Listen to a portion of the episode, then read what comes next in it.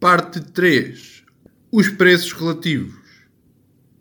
Se alguém vos tivesse oferecido esta edição da revista Freeman como presente, significaria isso que a leitura deste artigo era gratuita? A resposta é um rotundo não. Se não estivessem a ler o artigo, poderiam estar a ver televisão, a falar com a vossa esposa ou a fazer os trabalhos de casa. O custo de ter ou de fazer qualquer coisa é aquilo que teve de ser sacrificado para esse fim. Embora a leitura deste artigo possa ter um preço zero, com toda a certeza o seu custo não é zero. Para reforçar a ideia de que o preço não é uma medida completa do custo, imaginem que vivem em St. Louis e que o barbeiro que vos corta o cabelo cobra 20 dólares. Suponham que eu vos digo que um barbeiro em Charleston, na Carolina do Sul, cobraria 5 dólares por um corte de cabelo idêntico. Consideraria o corte de cabelo em Charleston mais barato? Embora o preço seja mais baixo, o seu custo é muito superior. Isto porque teriam de sacrificar muito mais em termos de tempo, de viagens e de outras despesas para cortarem o cabelo em Charleston. As pessoas pensam muitas vezes erradamente nos custos como sendo apenas coisas materiais, mas aquilo que é sacrificado quando uma determinada escolha é feita pode incluir lazer, moralidade, tranquilidade, segurança ou qualquer outra coisa de valor. Por exemplo, um possível custo de uma noite fora com os companheiros pode ser o sacrifício da harmonia do lar. Os custos afetam as nossas escolhas de diferentes maneiras, e para efeitos da presente discussão, vamos assumir que todos os custos associados a uma determinada decisão são suportados por quem a toma. A generalização mais importante que podemos fazer sobre o comportamento humano é provavelmente que quanto mais alto for o custo de uma determinada alternativa, menos ela será escolhida, e que quanto mais baixo for o seu custo, mais ela será escolhida. Esta generalização está subjacente à lei da procura. Para simplificar, vamos assumir que o preço mede o custo enquanto mantemos constante tudo o resto que influencia a escolha. A lei da procura pode ser expressa de várias maneiras. Quanto mais baixo for o preço de uma coisa, maior será a quantidade escolhida, e vice-versa, para um preço mais elevado. Podemos também dizer que existe um preço pelo qual se consegue induzir alguém a escolher mais ou menos de determinada coisa. Finalmente, pode dizer-se que existe uma relação inversa entre o preço de um bem e a quantidade procurada. Por que é que as pessoas se comportam desta maneira? A resposta, numa palavra ou duas, é que as pessoas tentam ser o mais felizes possível. Por exemplo, se quando o preço do petróleo subisse, as pessoas simplesmente ignorassem o aumento do preço, teriam menos rendimento para gastar noutras coisas e ficariam menos felizes. Se procurassem bens substitutos para esse petróleo mais caro, sobrar-lhes-ia então mais dinheiro e ficariam mais felizes. É por isso que os preços mais altos do petróleo servem às pessoas de incentivo para procurarem mais isolamento para as suas casas, comprarem janelas melhores, usarem camisolas e talvez até mudarem-se para um clima mais quente. Estas escolhas, e muitas outras, são substitutos que lhes permitem utilizar menos petróleo. Há uma complicação nesta lei da procura que afirma que quanto mais baixo for o preço de uma coisa, mais quantidade dessa coisa as pessoas vão escolher, e que quanto mais alto for o preço, menor quantidade será escolhida. É crucial reconhecer que são os preços relativos que determinam as escolhas, e não os preços absolutos.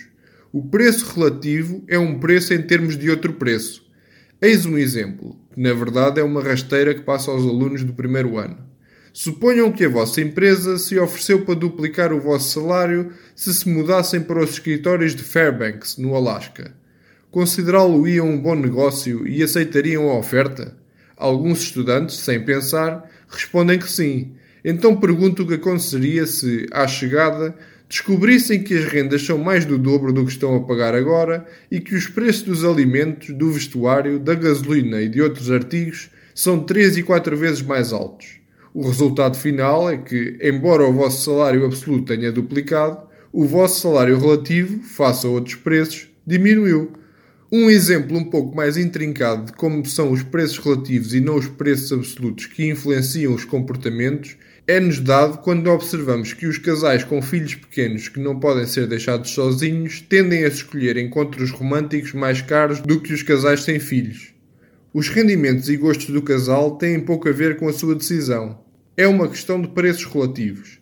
Mantendo os números pequenos, digamos que uma saída cara, com jantar e concerto, tem o preço de 50 dólares e que um programa barato, uma ida ao cinema, 20 dólares. A escolha do jantar e do concerto, de 50 dólares, requer que o casal sem filhos sacrifique dois filmes e meio, dos quais de outra forma poderia ter desfrutado. O casal com filhos vai ter de pagar a uma ama 10 dólares, quer opte pelo programa caro, quer opte pelo barato. Com o custo da babysitter incluído, o jantar e o concerto custar-lhe-ão 60 dólares e o filme 30 dólares. Ao escolherem o jantar e o concerto, sacrificam apenas dois filmes. Esse programa é, portanto, relativamente mais barato para o casal com filhos.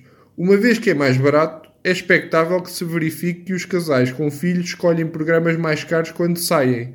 Não é necessário uma análise económica para se chegar a esta conclusão. O marido pode sugerir: Querida, vamos contratar uma ama e vamos ao cinema. Ao passo que a esposa explica: Isso não faz sentido. Já que temos de pagar 10 dólares por uma babysitter, quer optemos por um programa barato ou por um caro, porque não fazer valer o nosso dinheiro e ir a um restaurante e um concerto? Que tal outro exemplo sobre preços relativos? Suponham que o café está hoje a 1 dólar o quilo e que normalmente compram 2 quilos por semana. Ouvem-se notícias de que uma tempestade no Brasil destruiu grande parte da colheita de café e que se espera que os preços do café aumentem em breve. O que fariam e porquê? Imagino que agora comprassem mais quantidade de café. Mas porquê? A pessoa comum responderia: para poupar dinheiro. Essa é uma resposta razoável, mas não conta a história toda. Mais uma vez, é a lei da procura a funcionar. Se se espera que os preços do café subam na próxima semana, isso significa que os preços do café esta semana caíram em relação aos da próxima semana. E a lei da procura diz que quando o preço de um bem cai, as pessoas adquirem uma maior quantidade dele. E a lei funciona também ao contrário.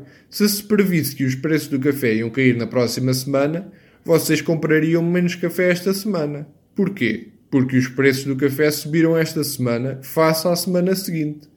Podem estar tentados a considerar esta análise do café uma simplificação excessiva ou um lugar comum, mas é na verdade o princípio básico subjacente às complexidades dos mercados de futuros, como a Chicago Mercantile Exchange, onde as pessoas se tornam ricas, ou por vezes pobres, especulando sobre os preços futuros das matérias-primas.